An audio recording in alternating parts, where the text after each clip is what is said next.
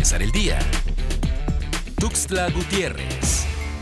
A partir de este jueves se comenzó a sentir la presencia del Frente Frío número 42 en territorio chiapaneco. No será hasta este viernes cuando se acentúen dichos efectos. Lluvias y rachas de viento de hasta 80 kilómetros por hora serán algunas de las consecuencias que traerá consigo el ingreso de este fenómeno meteorológico. El Instituto Nacional de Antropología e Historia lleva a cabo el proyecto de investigación y conservación de uno de los sitios arqueológicos de mayor relevancia en la entidad, Izapa, mediante el cual se pretende devolver el esplendor de esos monumentos y al sitio donde se hallan. Su particularidad es que sus edificaciones están hechas de barro.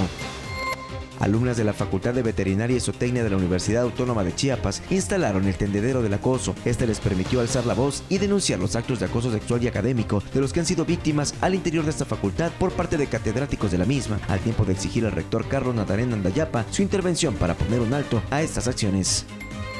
Pese a los acuerdos establecidos en las últimas horas entre autoridades de Aldama y Chenaló para hacer prevalecer la paz en esa región del estado, el alcalde de Aldama, Adolfo López Gómez, solicitó a las autoridades federales y estatales que la Guardia Nacional y el Ejército Mexicano ingresen a la zona para evitar que continúe el conflicto por la disputa de 60 hectáreas con sus vecinos de Santa Marta, Chenaló. Temen la incursión de grupos armados luego de que se diera a conocer que el alcalde de la capital, Carlos Morales Vázquez, será sancionado por el manejo de su imagen, el Instituto de Elecciones y Participación Ciudadana no quita el dedo del renglón y mantiene en la mira a 20 servidores públicos que presuntamente han utilizado los recursos del erario para hacerse promoción personalizada. Podrían ser sancionados.